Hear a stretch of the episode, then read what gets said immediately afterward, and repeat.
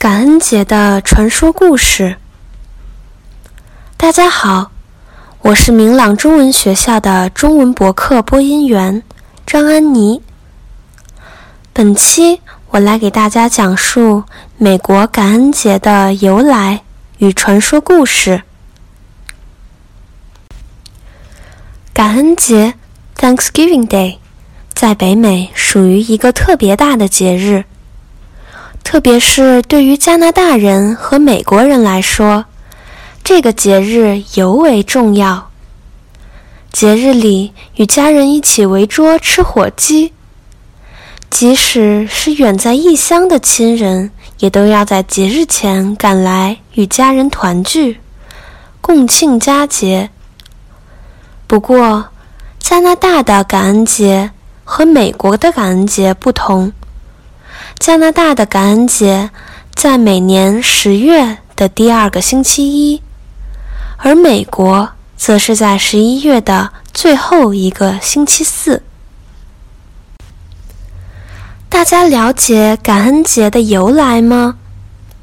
追根溯源，感恩节和美国古代的印第安人有关，特别是和玉米的种植有十分密切的联系。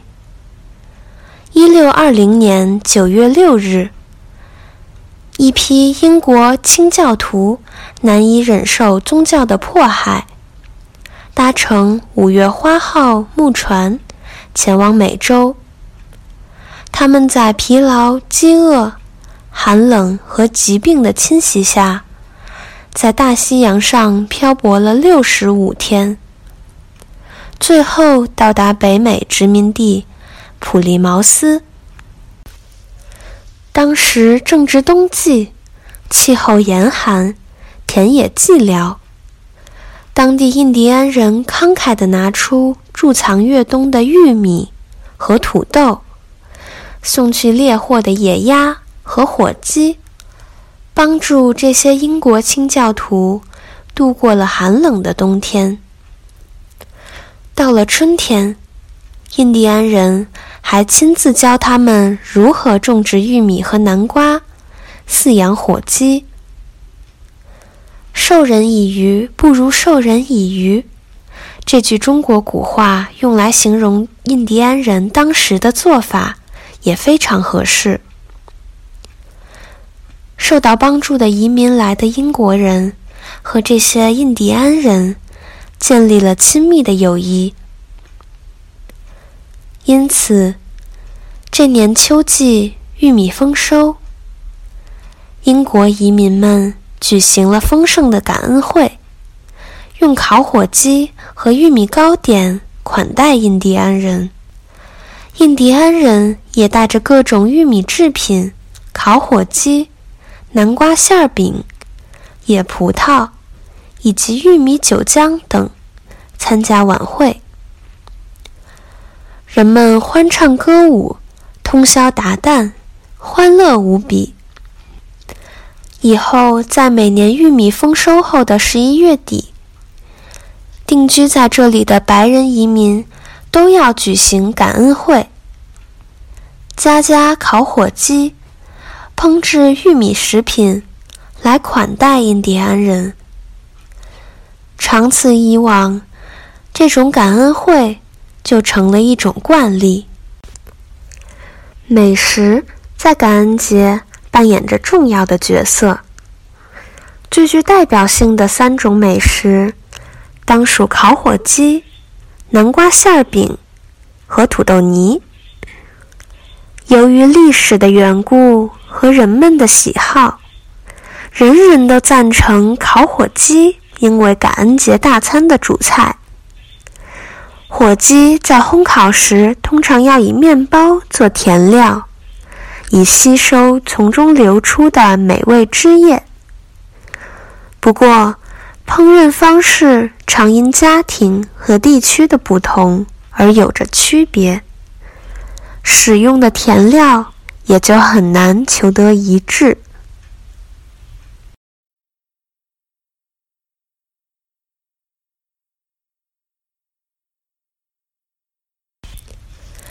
感恩节的有趣传说：快乐的女王。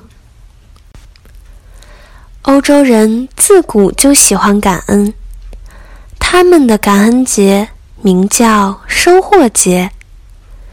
人们在那天感谢上帝对自己的恩赐。在16世纪某一年的收获节上，英国伊丽莎白一世女王正在吃烤鹅。这时，西班牙的无敌舰队沉没的消息传来，女王高兴不已，又要了一只烤鹅来庆祝。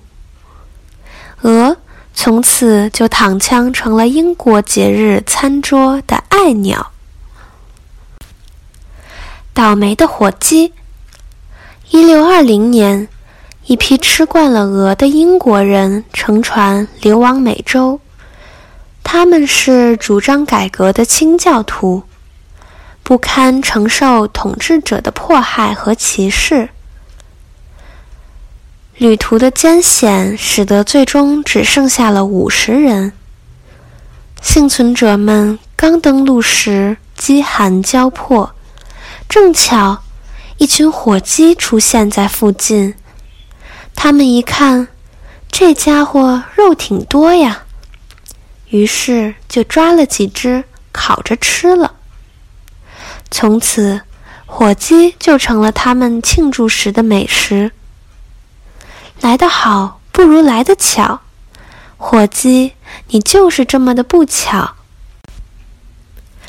感恩节的起源，光吃火鸡也不是长久之计。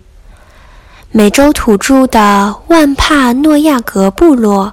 本着来了就是客的精神，为这些英国人送去食物、生活用品和生产工具，并帮助他们建立了自己的家园。为表达感激之情，这些英国人用火鸡大餐盛情款待印第安人，并与他们进行联欢。庆祝活动持续了三天。最早的感恩节大餐，据说当时那顿感恩大餐非常豪华。除了英国人烤的火鸡，万帕诺亚格部落还带来了五只鹿。菜单中还包括一些印第安人种植的谷类食物，还有南瓜。和传统的青玉米粒煮利马豆。随着时间的推移，现代的感恩节美食还增加了土豆和馅儿饼。印第安人的不感恩节，好景不长。十七世纪晚期，不堪压迫和宗教分歧的万帕诺亚格部落。由酋长菲利普王下令对殖民地城镇发起进攻，印第安军队所到之处生灵涂炭。然而，战局不到一年，万帕诺亚格部落就宣告失败，部落也从此消失。因此，感恩节对印第安人来说是哀悼日。幸运的火鸡。一八六三年的一天，林肯的儿子泰德突然闯入内阁会议，请求赦免一只即将成为感恩节大餐的火鸡。他想让这只火鸡成为自己的宠物。为了表达自己的仁政思想，林肯答应了儿子的请求。赦免火鸡的传统延续至今。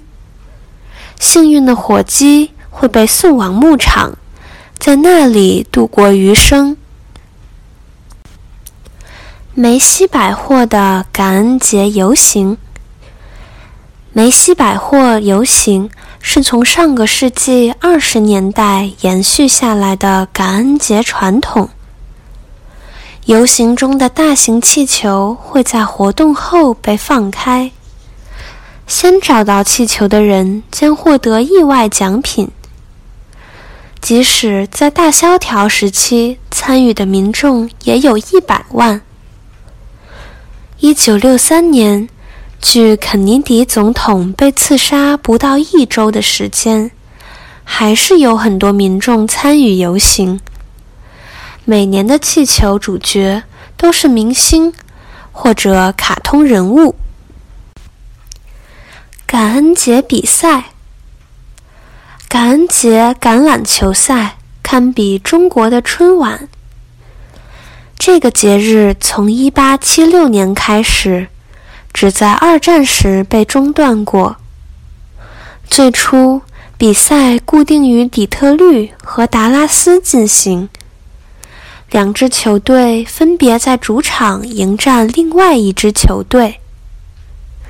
2006年。